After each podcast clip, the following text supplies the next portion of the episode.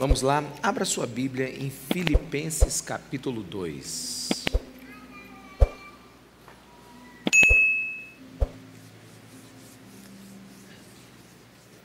Senhor Jesus, eu quero te pedir que o Senhor fale ao nosso coração.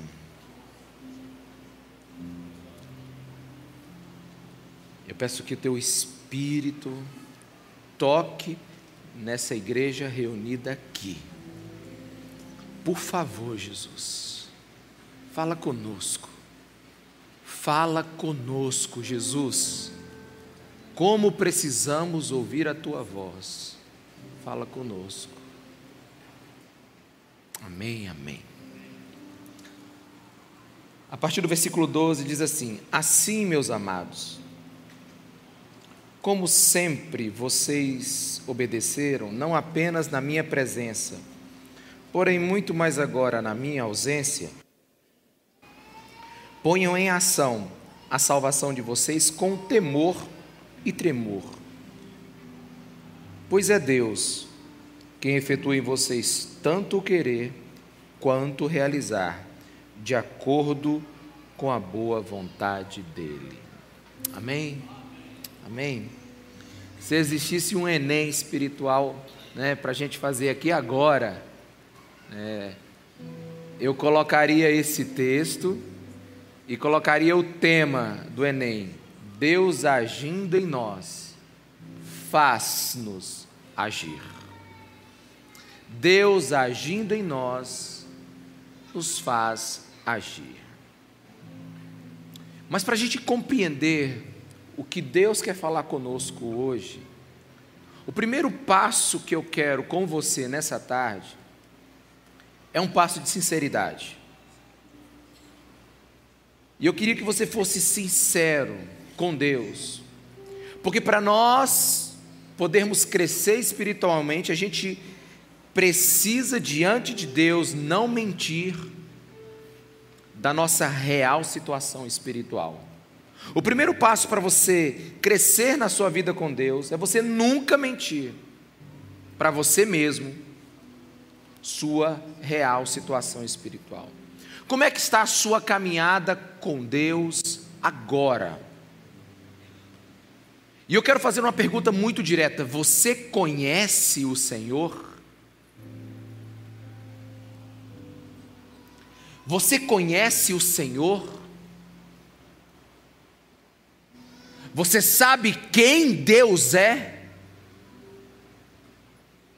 Porque Jeremias, capítulo 9, versículo 23 diz: Assim diz o Senhor: Não se glorie o sábio em sua sabedoria, nem o forte em sua força, e nem o rico em sua riqueza. Mas quem se gloriar, glorie-se nisto, em mim, em compreender-me e conhecer-me, pois eu sou o Senhor. Existem muita gente com sentimentos de intimidade com Deus, mas será que conhece a Deus? Porque podemos estar vivendo um falso sentimento de intimidade com alguém. Uma vez conversando com uma pessoa, com Logo no início da conversa, a gente vai ali, conversa uma coisa, pergunta ali, ela manda assim: e aí, ri? Eu como? E aí, ri? Meu nome é Ricardo. E aí, ri? Digo, ri já? Mas sim, já? Cinco minutos de conversa eu já sorri. Porque tem pessoas que têm esse falso sentimento de intimidade. Meus irmãos, o primeiro contato que você tem com Deus é só o começo. É o chamado para a jornada da fé. A primeira vez que Deus tocou em você, quando você foi salvo pelo nosso Senhor Jesus Cristo, isso é só o começo da jornada. É a sua, é, é a sua iniciação na jornada da fé. Porque a fé é uma coisa a ser feita. Se você acredita e tem fé, então você pratica. Então, a nossa vida com Deus é um movimento. Quantos estão me entendendo? Diga amém. A nossa vida com Deus precisa ser um movimento. Uma vez visitando uma cidade chamada Barcelona, lá tem uma igreja tão grande chamada Sagrada Família. Ela foi feita pelo Anthony Gaudi, um arquiteto muito famoso, e essa igreja já está há centenas de anos sendo construída. Ela é tão grande, meus irmãos, ela é tão impetuosa, ela é um prédio assim tão lindo, e mas você não consegue chegar lá porque a fila é muito grande, porque virou um lugar de visitação. Virou simplesmente lá um monumento para ser visitado na cidade. E eu sentei no lugar um pouquinho mais longe, fiquei olhando aquela arquitetura, porque eu gosto muito de ver arquitetura de igreja, de catedral. E me veio o óbvio, o óbvio me veio, o pensamento óbvio. Essa igreja se tornou um monumento e não um movimento. Igreja não deve se tornar monumentos para serem visitados numa cidade. Porque a verdadeira igreja de Jesus, ela é puro movimento. Ela é ação do Espírito Santo. É Deus se movendo. Alguém pode dizer um amém? Através de homens e mulheres cheios do poder de Deus. É por isso que o apóstolo Paulo, agora nesse texto, ele diz assim: ponham em ação a salvação de vocês, desenvolvam a salvação de vocês. Ele está dizendo assim: havendo salvação em você, tem que ter ação, desenvolvimento, e como diz em uma outra versão, operação de Deus. E ele está falando para uma igreja, né, a partir de uma prisão. Ele está preso. E ele está enviando uma carta para essa igreja. Essa igreja, ela está sem o pastor dela. E ele já vai emendando logo né, a, a, a, a, palavra de Deus para eles completamente. Ele está dizendo logo o discurso completo. Assim, meus amados, como sempre vocês obedeceram, não apenas na minha presença, porém muito mais na minha ausência. Ele está dizendo assim: olha, nem por um momento pensem que a minha presença ou a minha ausência vai impedir o desenvolvimento espiritual de vocês. Alguém aqui está me entendendo? Ele está dizendo assim: olha, nem por um momento Paulo teve o privilégio de, de implantar aquela igreja, Paulo teve o privilégio de ganhar os primeiros filipenses para Jesus, Paulo teve o privilégio de ver aquela igreja nascer. E ele está na prisão, mas ele está dizendo: Isso não vai impedir a obra de Deus. O que, que Paulo está fazendo aqui? Está fazendo um alerta. O pastor pode estar ausente, mas Deus sempre está presente. Então desenvolva a salvação de vocês. Em outras palavras, o apóstolo Paulo está dizendo assim: quem recebe a salvação, recebe poder para agir como salvo.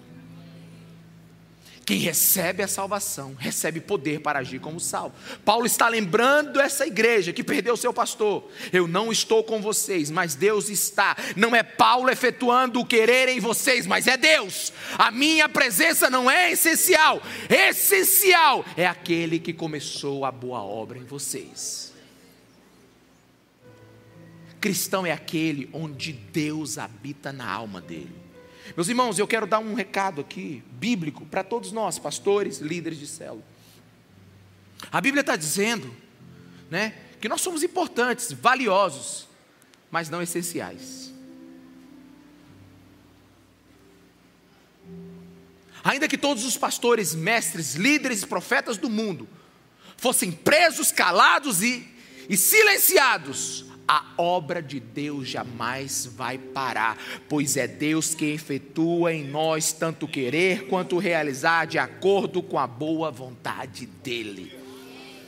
E como nós já estudamos Filipenses 1,6, aquele que começou a boa obra, ele termina. Nós somos uma igreja, lógico, que buscamos nos organizar de forma que cada um de vocês sejam cuidados. Porque a gente sabe que, que há crescimento mais rápido e com melhor qualidade quando tem relacionamento. Precisamos de pessoas que nos ajudem a crescer e, e, e nos encontrar com maturidade, né? E, e nos levar a um outro nível. Isso é importante, sem dúvida alguma. Mas o que a Bíblia está dizendo é que muitos líderes já desistiram, muitos líderes já caíram, muitos líderes já morreram. Mas a obra de Deus jamais vai parar, porque é Deus que a promove. Jesus é o principal pastor da sua igreja. E como fazemos com nossos filhos? Criamos os nossos filhos para serem independentes. Criamos filhos para serem pais. Assim, cuidamos de uma pessoa para que um dia ela se torne um cuidador, para que ela possa viver a plenitude da vida que Deus tem para ela. Então Paulo está dizendo: quer eu esteja ausente, quer eu esteja presente, desenvolva a salvação de vocês, ponham a salvação de vocês em prática. E aqui a gente precisa ter cuidado para não cometer um erro na interpretação desse texto. O que, que a Bíblia não está dizendo? Não está dizendo o seguinte: aqui ela não está dizendo que a gente precisa produzir a nossa salvação. Aqui ela não está dizendo que a gente precisa criar a nossa salvação, conseguir a nossa salvação, não. Ele está dizendo assim: que ponham em ação a salvação que vocês já receberam pelo dom gratuito da graça de Deus. Não é dito, viva uma vida virtuosa e você será salvo. Não, é, porque é salvo, viva uma vida virtuosa e digna do seu Senhor e Salvador Jesus Cristo. Porque nós precisamos entender os três, os três tempos de salvação na nossa vida. Você foi salvo, você está sendo salvo e você será salvo. Você foi salvo, o nome disso é justificação. Você foi declarado justo diante de Deus.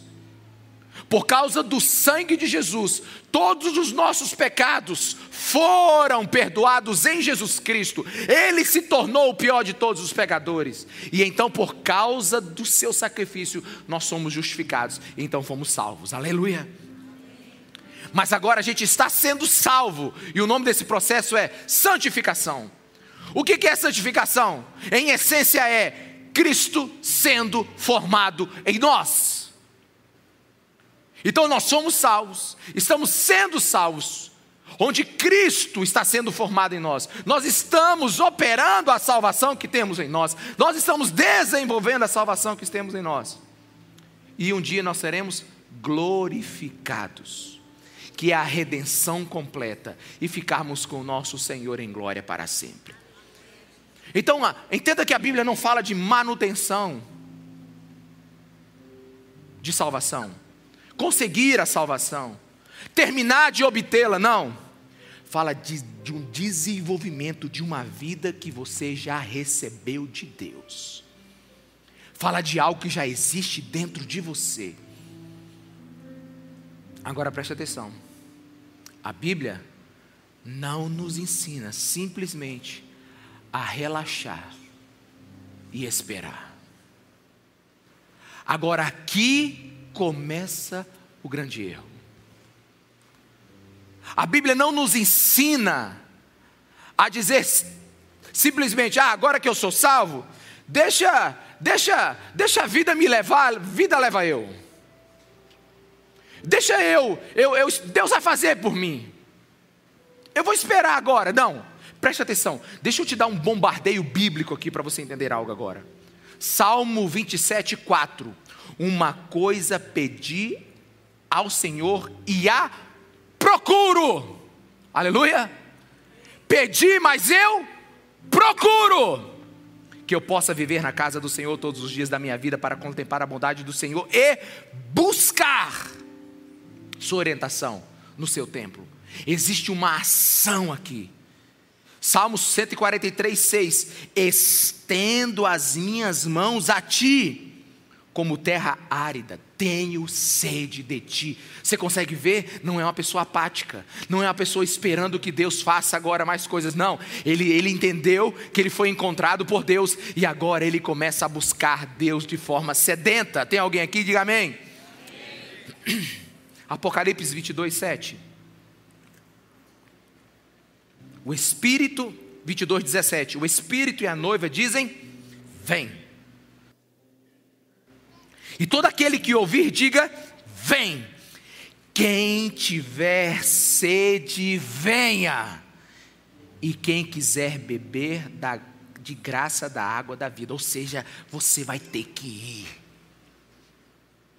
Nada vai acontecer se você ficar sentado, passivo, esperando. Alguém está me entendendo? Diga amém, meus irmãos. Salmo 107, 9: Porque Ele sacia o sedento, Ele sacia o que quer beber, Ele sacia aquele que quer água e satisfaz plenamente o faminto. Tem que ter fome, tem que ter sede de Deus. E João 6,35 então Jesus declarou: Eu sou o pão da vida. Abra a boquinha que eu vou colocar na sua boca. Foi isso? Foi isso, meus irmãos. Ele disse o que? Eu sou o pão da vida. Aquele que vem a mim nunca terá fome. Aquele que crê em mim nunca terá sede. Sabe, o pão está aqui, está à sua disposição. A pergunta é: você quer comer ou não? E Mateus 11, 28? Venham a mim, todos que estão cansados e sobrecarregados. Venham a mim. Sabe, não são poucos os que acreditam em algo que a Bíblia nunca disse. A Bíblia nunca disse que depois de você ser salvo, tudo ia acontecer de forma automática que a santificação vai acontecer de forma passiva. Meus irmãos, não tem nada mais claro do que ponham em ação a salvação de vocês com temor e tremor. A Bíblia está dizendo o que você está fazendo a partir da salvação que você tem, o que você está fazendo a partir do dia que Deus te encontrou, qual é a sua busca a partir desse dia. Você é responsável pela vida de Deus colocada dentro de você. Deixa eu me expressar de outro jeito agora. Antes da gente subir no lugar mais alto dessa mensagem, eu quero que a gente enfrente o lugar mais profundo dela.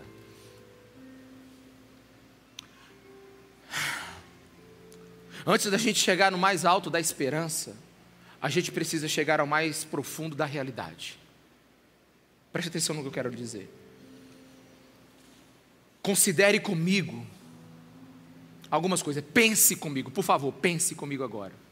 Eu te chamo para pensar segundo a Bíblia. Efésios 4,13 diz o seguinte: Considere que Efésios 4,13 diz o seguinte: Até que todos alcancemos a unidade da fé e do conhecimento do Filho de Deus e cheguemos à maturidade, atingindo a medida da plenitude de Cristo.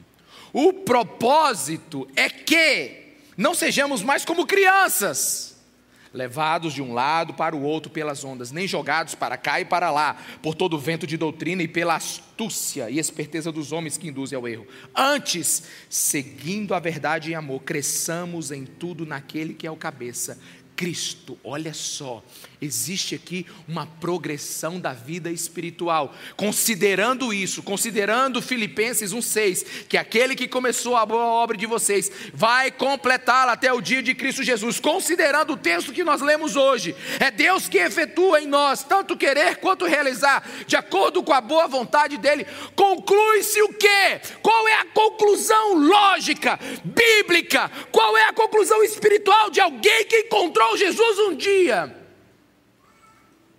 que a maior prova de salvação é uma vida transformada. A maior prova que você encontrou Deus é uma vida que está sendo transformada. Porque fé, a fé verdadeira, é aquela que produz a atividade de Deus dentro de você. Aleluia! A fé verdadeira é aquela que transforma em comportamento. Nunca esteve no plano de Jesus inclusão sem transformação. Nunca. Não faz parte do plano do Cristo inclusão sem transformação. E meus irmãos, deixa eu lhe dizer uma coisa, do fundo do meu coração. A incoerência é a mãe do desrespeito. A incoerência é a mãe do desrespeito. Pelas infindáveis incoerências entre o que a Bíblia diz e como alguns cristãos estão andando, não é à toa que a igreja está sendo desrespeitada.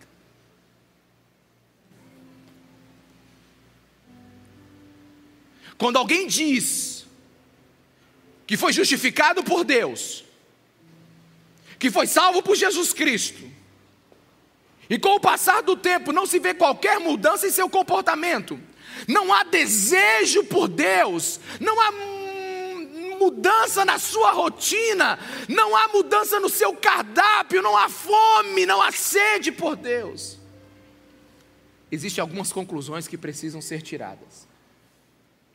Primeira, não é Jesus que não funciona.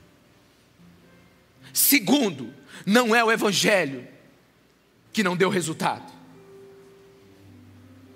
O que é possível que está acontecendo? É possível que essa pessoa que diz que é salva, mas ainda continua do mesmo jeito, desde o dia em que encontrou Jesus, é possível que não tenha salvação para colocar em ação.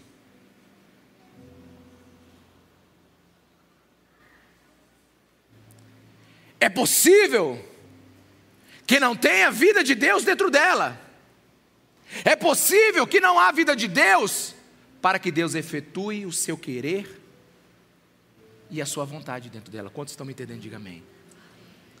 Porque de uma forma bem simples, salvação é como um embrião que foi colocado dentro de você.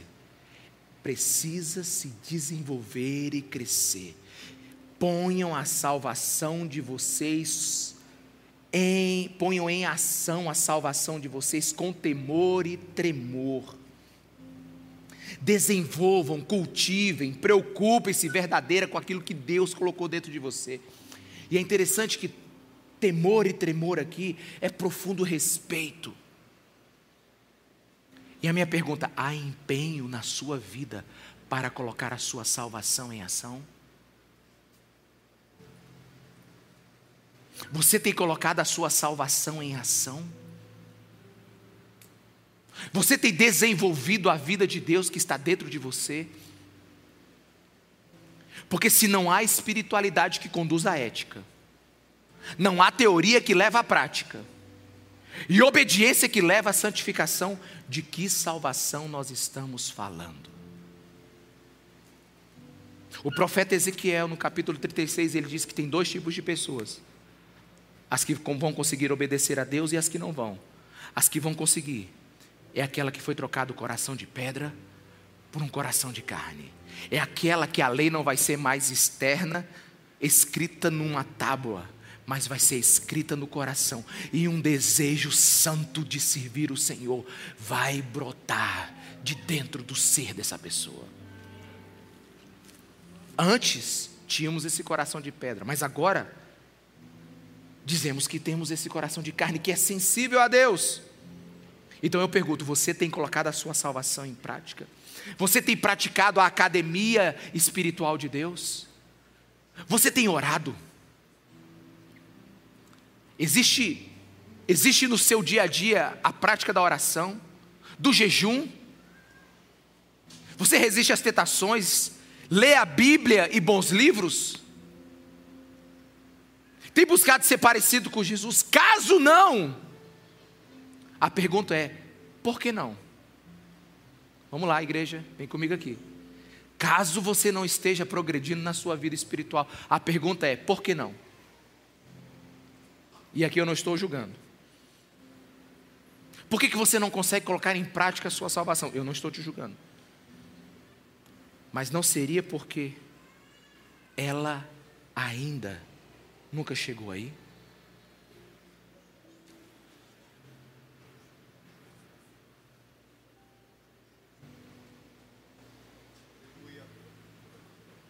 Porque a minha Bíblia me diz que o Deus que começou a boa obra, ele termina.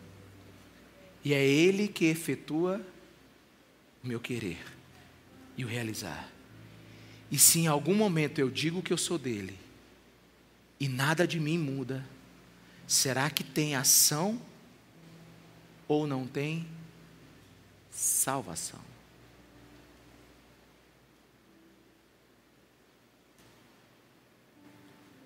Porque se estamos em Cristo, se o amor de Deus está sobre nós, se estamos debaixo do poder do Espírito Santo, como podemos afirmar que não temos fome e sede pelo eterno? Como é que alguém pode ser completamente insensível a Deus e a Sua palavra? quando a vida de Deus está dentro dele.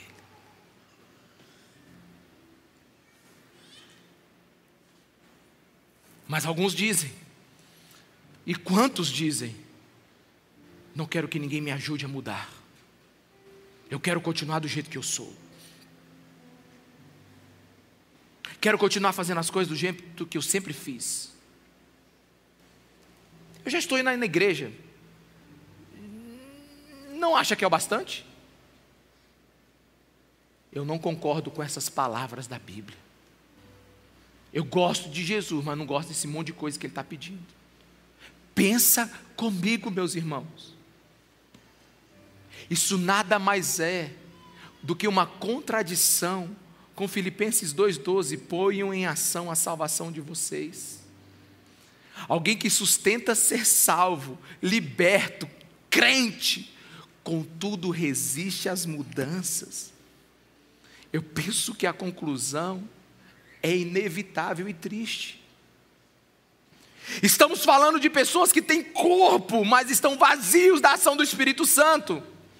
Que conseguem preencher uma cadeira numa igreja, mas estão vazias de Deus. Tem pessoas que estão há anos na igreja, come on, olha para mim, e são inexpressivas na sua vida cristã.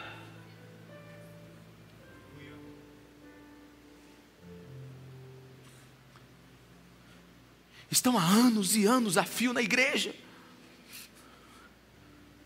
E na sua boca não tem o conhecimento de Deus. Não sabe quem é o seu Senhor não sabe nem o que é a igreja e o evangelho. Impossível, impossível, impossível entre a salvação, olha para mim, entre a salvação e a glorificação, não existir santificação. É impossível entre o dia que Jesus te salvou e o dia que Ele virá te buscar, não haver uma história da atividade de Deus dentro de você. É impossível.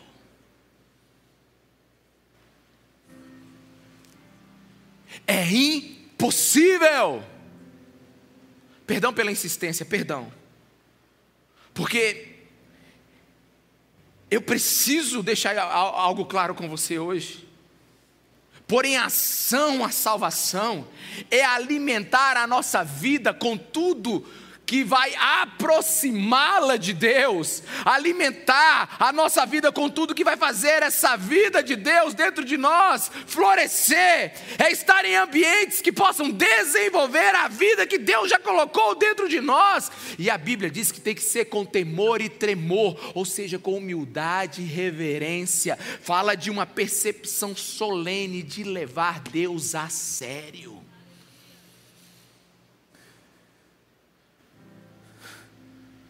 Nos ajuda, Espírito Santo. Nos ajuda, Espírito Santo. Eu queria deixar um versículo para você, 2 Coríntios 3, 5, que diz assim: Examine-se para ver se vocês estão na fé. Provem a vocês mesmos.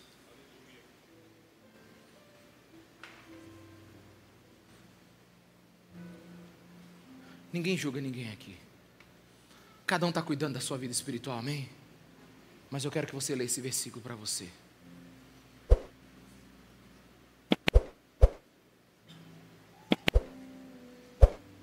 Um ateu, um grande estudioso chinês, ele foi desafiado a ler o Alcorão e o Novo Testamento. Um grande doutor. E esse pastor que desafiou falou para ele: Eu quero que você leia esses dois livros, que você diz que não acredita em Deus. Leia o Alcorão, leia o Novo Testamento. E esse doutor chinês leu, e o pastor perguntou: Qual lhe chamou mais atenção? Ele disse: O Novo Testamento. Então vamos, eu quero perguntar algo sobre ele, vamos falar sobre ele. O que mais lhe chamou a atenção no Novo Testamento?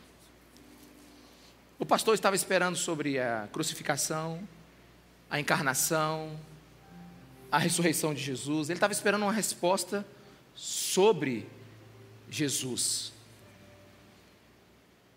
A resposta desse chinês ateu, doutor, foi o seguinte. E foi imediata, foi Efésios 2. Aí o pastor perguntou: por quê? Porque nesse capítulo, a Bíblia diz que Deus faz morada dentro do ser humano. Nada mais incrível do que Deus fazer morada dentro do ser humano. Quantos acreditam em Efésios capítulo 2? Pois eu quero lhe fazer uma pergunta agora. Como é que pode um lugar onde Deus faz morada e não ter a atividade de Deus nesse lugar.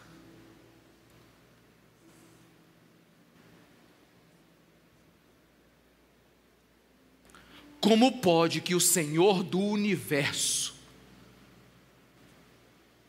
o Deus Todo-Poderoso, more dentro de um ser humano e ele não tenha poder para arrumar nada nessa casa. Como é que pode? Por isso, faça um inventário de Deus, da ação de Deus na sua vida agora. E eu quero te lembrar de algo assustador, da nossa imensa capacidade, tendência de nos tornarmos fariseus. Um ateu não pode se tornar fariseu. Só aquele que um dia creu pode se tornar fariseu. Porque o cristão, ele começa a caminhada dele dizendo assim: ai de mim que sou pecador, ser propício a mim. Mas daqui a pouco ele está dizendo assim: eu não sou mais como aquele, Senhor, eu estou bem melhor. A minha pergunta é: qual é o grau de sua desobediência consciente hoje.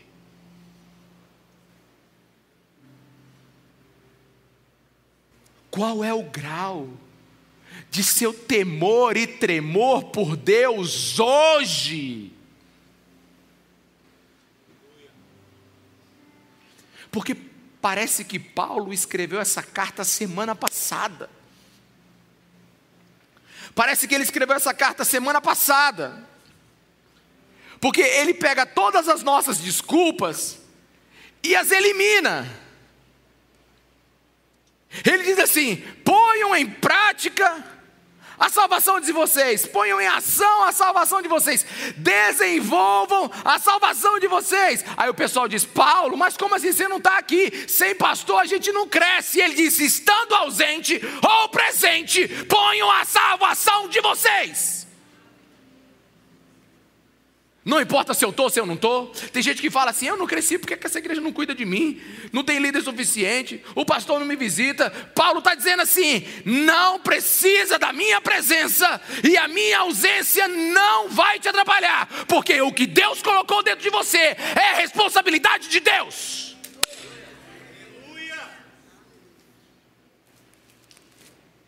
Então você não vai ter no dia que encontrar Jesus Cristo uma desculpa, não cuidaram de mim.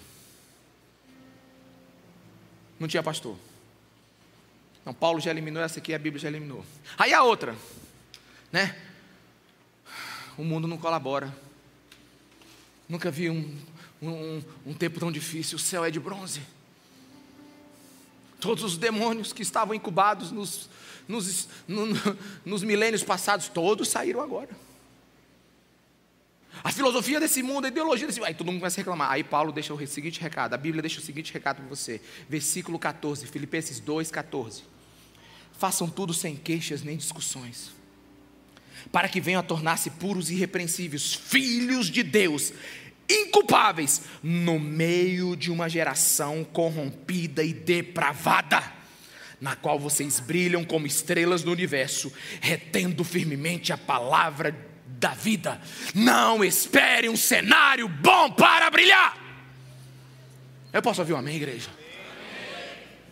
Cadê os avivados aqui, gente? Quem está entendendo o que eu estou falando aqui, amém? Presta atenção. Paulo está dizendo: não espere um cenário ideal. Não espere. É, na verdade, é exatamente o contrário. Deixa, deixa eu abrir meu coração com você aqui. Às vezes eu começo a desconfiar que Jesus, ele não muda os cenários. Peraí. Deixa eu falar de outro jeito. Eu começo a desconfiar que Jesus muda cenários, mas não é para facilitar a vida cristã mas para gerá-la. Amém?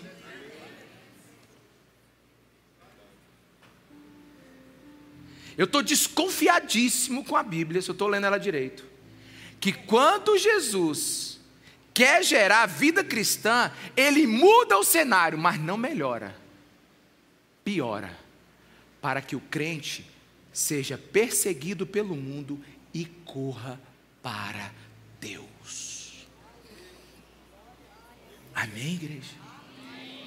Está todo mundo aleluiado aí.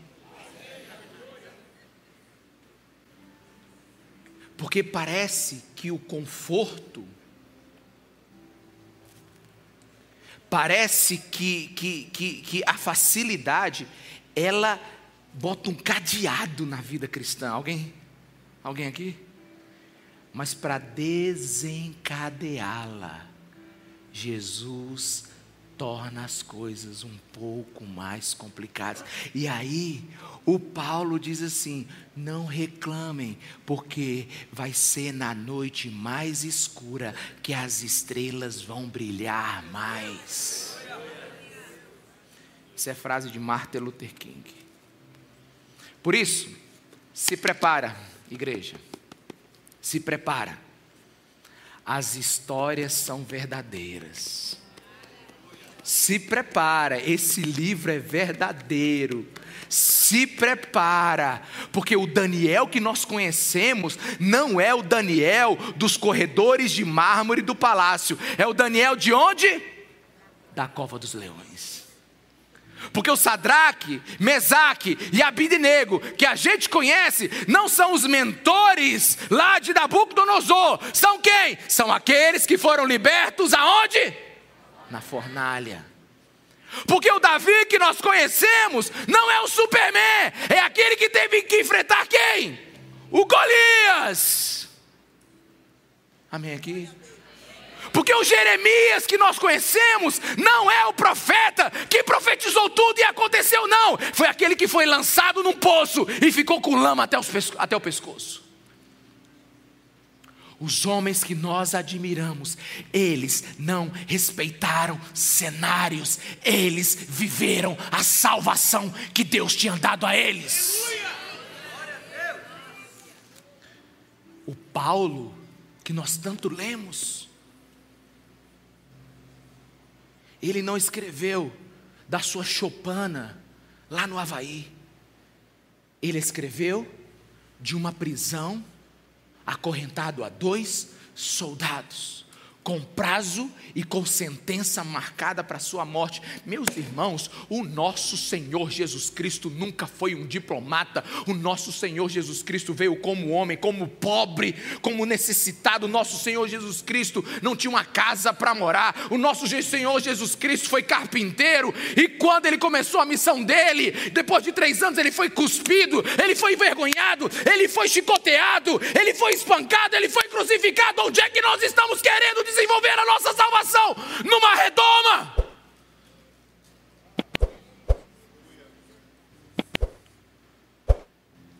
Nós queremos desenvolver a nossa salvação numa estufa espiritual protegida de tudo e todos.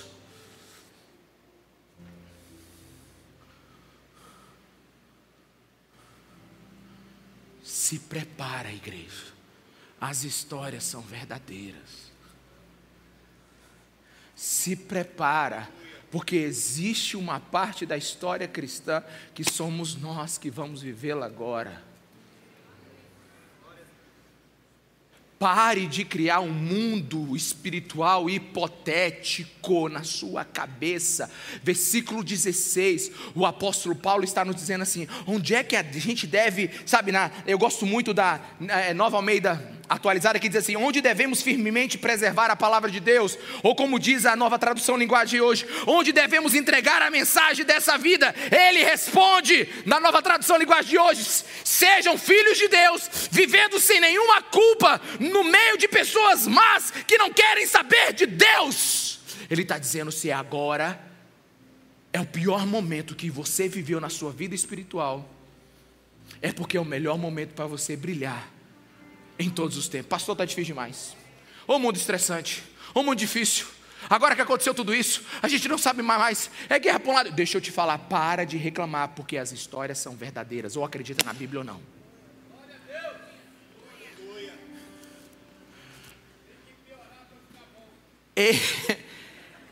Eis o lugar de despertar da igreja. Deixa eu te falar onde é que a igreja foi despertada na perseguição. Toda vez que o mundo veio ao encalço de Deus, a igreja foi ao encalço. Não, toda vez que o mundo veio ao encalço da igreja, a igreja foi ao encalço de Deus. É, as histórias são verdadeiras, leia, por favor. Avivamento nunca aconteceu com a igreja no poder. Avivamento só aconteceu porque ela precisou urgentemente do poder de Deus para existir. A igreja mais viva da história sempre foi aquela que a história pensou ter matado ela. Aleluia. Crentes que sangraram, crentes que foram perseguidos, mas eles desenvolveram a sua salvação como poucos. Eles conheceram Cristo como poucos, eles escreveram para nós como poucos. Sabe por que a gente lê tanto os antigos, Marlon? É porque não tem nada para ler hoje.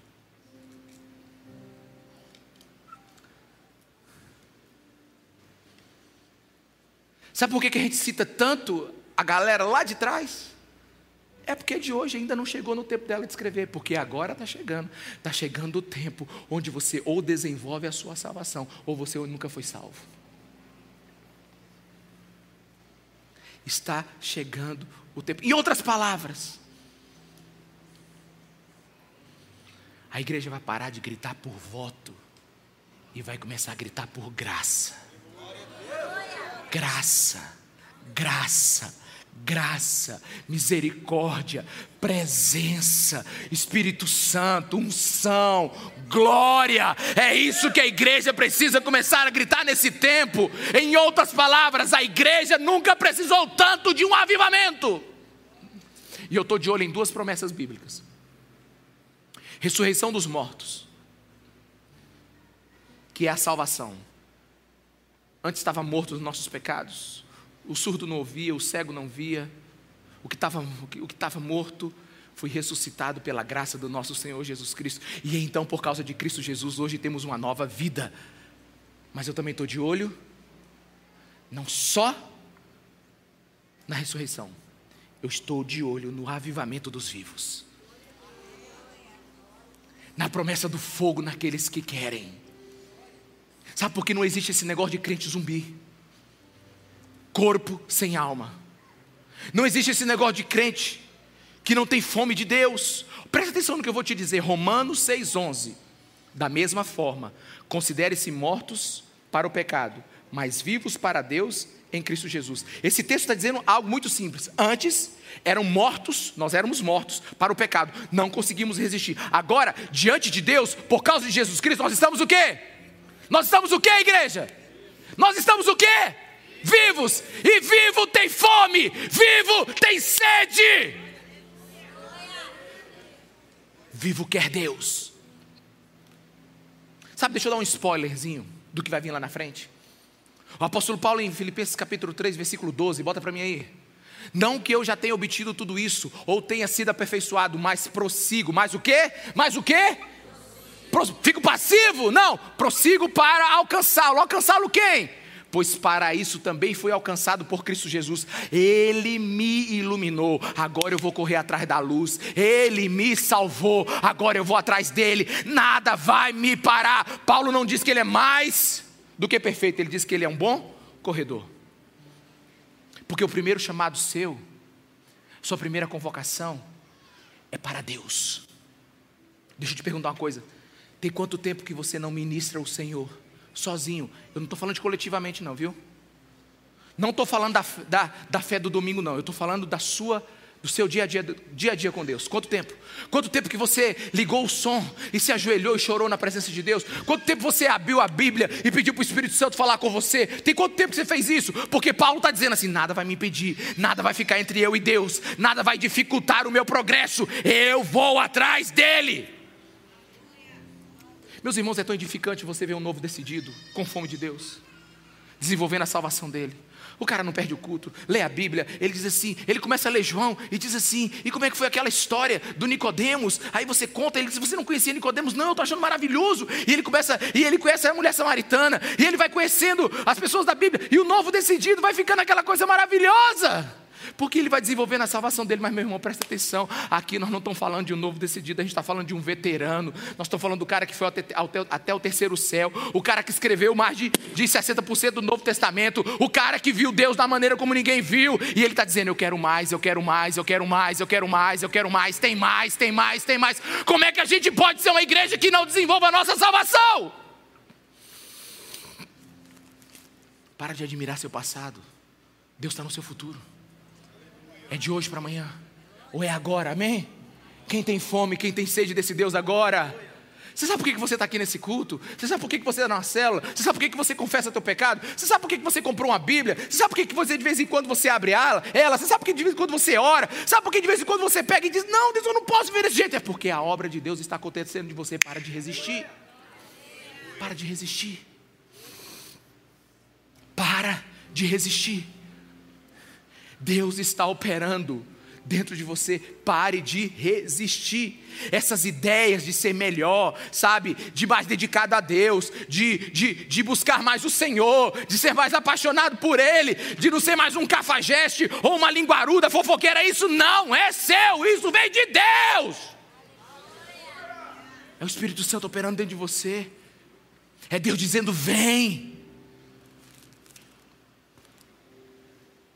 Não são pensamentos autogerados, não são pensamentos autoproduzidos, uh, uh, é Deus que está falando no seu coração, é o Espírito Santo de Deus que está comunicando a vontade dele dentro de você, são pensamentos que estão na sua cabeça, mas que não são seus. Veja a dinâmica bíblica, entenda o que Deus quer fazer conosco, igreja, nesse tempo. Deus coloca um desejo e a condição de realizar dentro de você. Deus inicia o processo, mas é a gente que executa.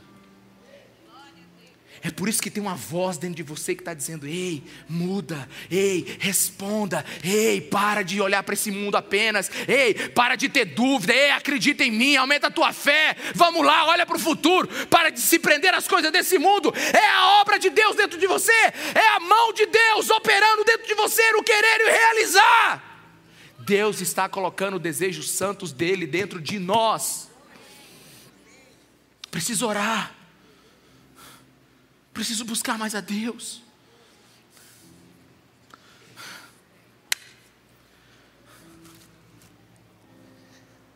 Quem aqui de verdade? Quem aqui de verdade?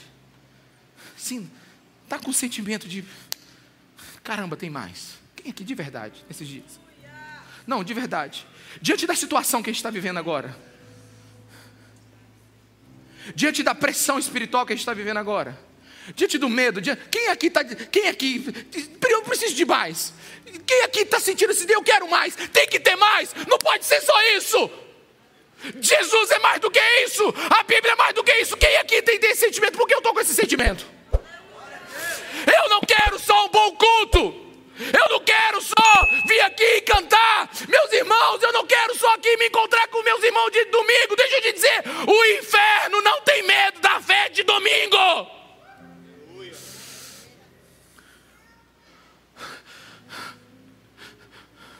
O inferno começa a recuar quando na segunda-feira de manhã, antes de acordar e de você olhar o Instagram e o Twitter, você pisa no chão já com as sandálias do sobrenatural. E você começa a pedir mais de Jesus. E você diz assim: Senhor, eu quero mais de ti. Eu sou um filho teu. É segunda-feira. Eu quero a porção desse dia. Eu quero a unção desse dia. Eu quero a glória desse dia. Eu quero desenvolver a minha salvação. Eu quero te ouvir como diz Mateus 4,4: Nem só de pão viverá o homem, mas de toda palavra que sai da boca de Deus. E se está saindo, eu quero ouvir. Se está saindo, eu quero comer. Se tem pão na padaria, eu quero. Pastor, nós vamos abandonar esse mundo? Claro que não. Ninguém vai abandonar esse mundo, meu irmão. Presta atenção. Lamentações 3,19 diz assim: olha só o que Jeremias está dizendo. O nome do livro é legal, é Lamentação, tá bom? Não é festa, não, é Lamentação. O nome do livro é Lamentação e ele diz assim: Lembro-me da minha aflição e do meu declínio, e do meu delírio, da minha amargura e do meu pesar Lembro-me bem disso tudo, e minha alma desfalece dentro de mim. Sabe o que, que o, Jeremias está dizendo assim? Eu não esqueço do gosto da tristeza.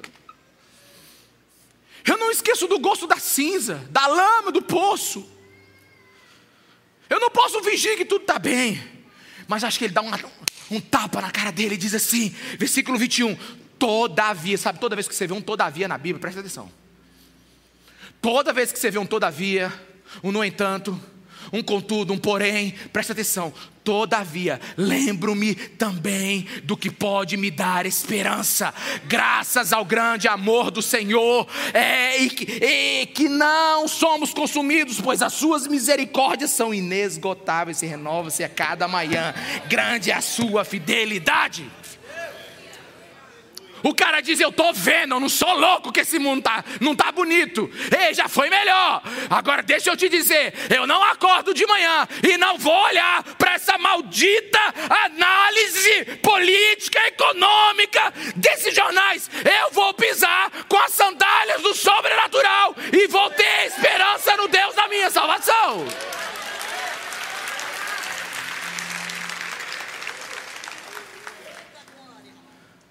Você sabe onde nasceu uma das declarações mais difíceis da Bíblia? Que o justo viverá pela fé?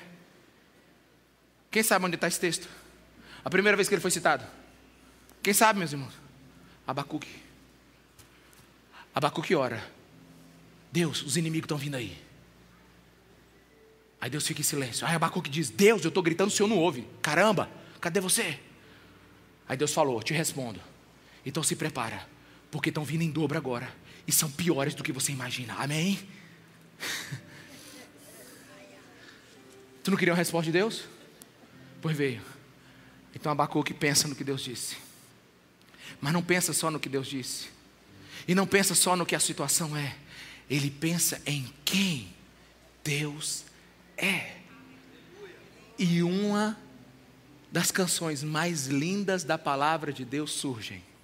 Abacuque 3,17 mesmo não florescendo a figueira, e não havendo uva nas videiras, mesmo falhando a safra de azeitonas e não havendo produção de alimento nas lavouras, nem ovelhas no curral, nem boi nos estábulos, ainda assim eu exultarei no Senhor e me alegrarei no Deus da minha salvação.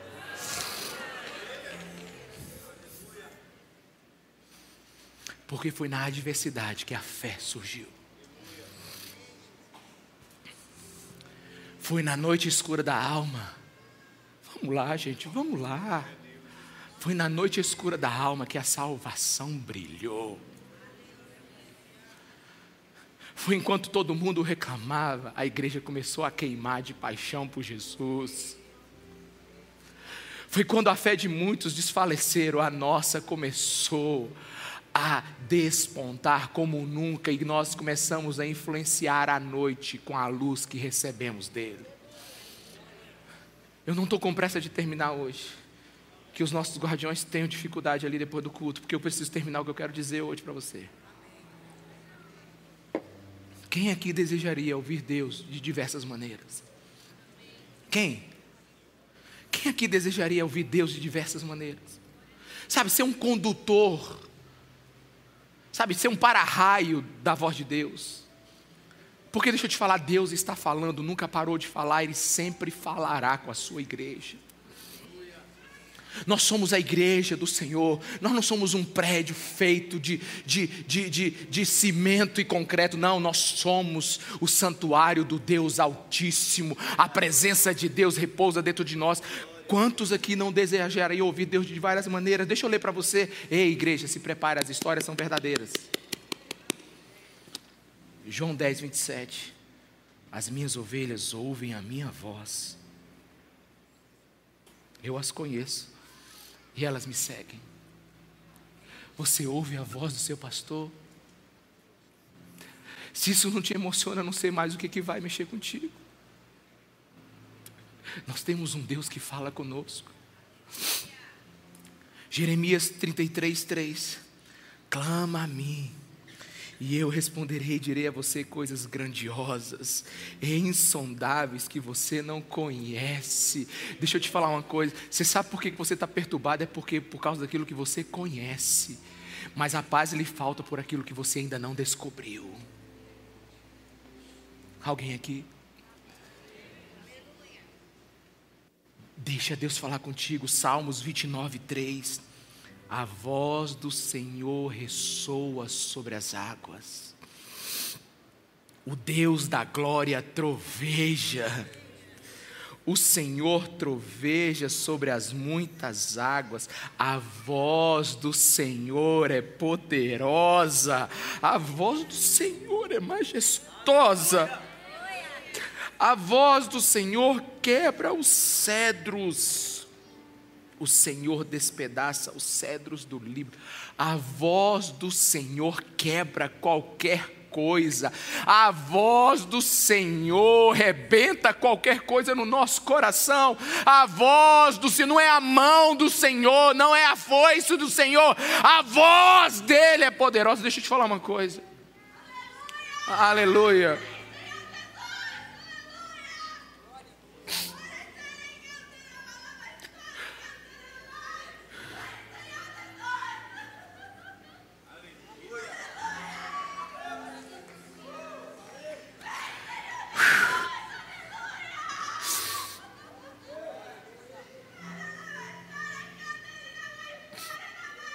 Eu me lembro um dia,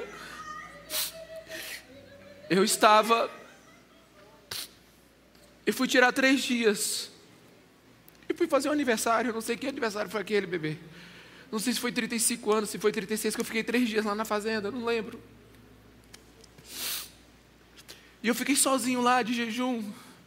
Eu levei só pão e suco de uva.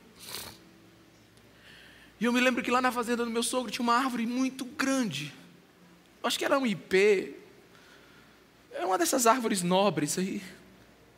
Ela era uma árvore muito alta, mas quando ela chegava na metade do tamanho dela, ela dobrava e ela ficava quase 90 graus. E todo dia que eu ia meditar, eu passava por essa árvore. E eu falava, Deus, o Senhor dobra uma árvore dessa grossura, e eu não me deixo ser dobrado por ti. O Senhor dobra um tronco desse tamanho e eu não sou dobrado por ti. Eu quero ouvir a voz de Deus, meus irmãos. Eu preciso ouvir a voz de Deus. A igreja precisa voltar a ouvir a voz de Deus. E não só em cultos coletivos, mas sozinha ministrando o coração de Deus Ezequiel 2:2 Então entrou em mim o espírito quando falava comigo e me pôs em pé.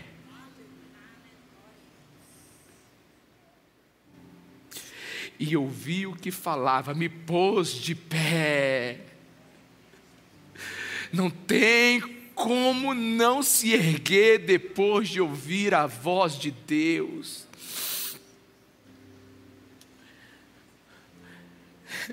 Ainda tem coisas mais estranhas, né? 1 Reis 19 fala que Deus fala através da brisa. Deixa eu te falar uma coisa aqui. Quem está desenvolvendo a sua salvação? Quem está buscando o Senhor? Quem deseja o Senhor? Tudo fala. Amém? Tudo fala. Salmo 99, 7 diz assim: Na coluna de nuvem lhes falava. Deus fala através da nuvem. Mas o que eu mais gosto? Salmo 19, versículo 1. Os céus declaram a glória de Deus, e o firmamento proclama a obra de Suas mãos. Você não está entendendo? Davi não tinha igreja para ir não tinha Bíblia para ler, não tinha Jesus Cristo morrido numa cruz e nem o Espírito Santo de Deus morava dentro dele. E um dia, portanto, ele buscar o Senhor, ele sai e ele olha para as estrelas, o que, que ele diz? Deus, essa coisa grande que existe aqui no céu, declara que o Senhor existe.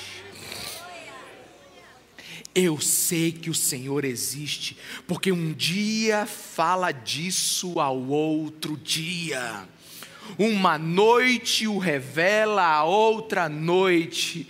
Davi está dizendo: de, de noite as estrelas me dizem quem tu és, de manhã o sol é meu professor e continua me ensinando que o Senhor é Deus. E quando anoitece, quando a lua, a noite venha, então a mestre da noite continua me alimentando, sabendo que o Senhor existe. Quem disse isso para Davi? Quem disse isso para Davi, igreja?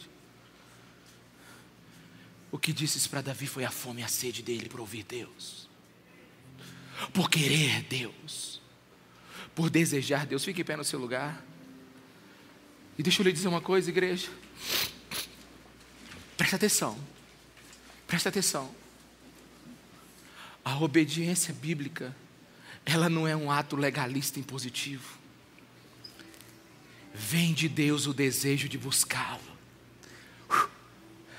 Ei, o que você está sentindo aqui agora é Deus agindo em você. Ei, o que você está sentindo aí agora é Deus agindo dentro de você. Tem fome aí dentro, tem fome aí dentro, tem sede por mais de Deus. E a minha pergunta: até quando você vai resistir a isso? Até quando mais você vai, se, vai ficar nesse seu casulo? Até quando você vai ficar onde você está? Sabe, pastor, eu não consigo, como não? A Bíblia diz que é Ele que efetua em vocês tanto querer quanto realizar. Deus está aqui. Existe uma voz dentro de você que está dizendo: busca Ele, busca Ele, vai atrás dEle, peça mais dEle, se desespera por Ele, grita por Ele.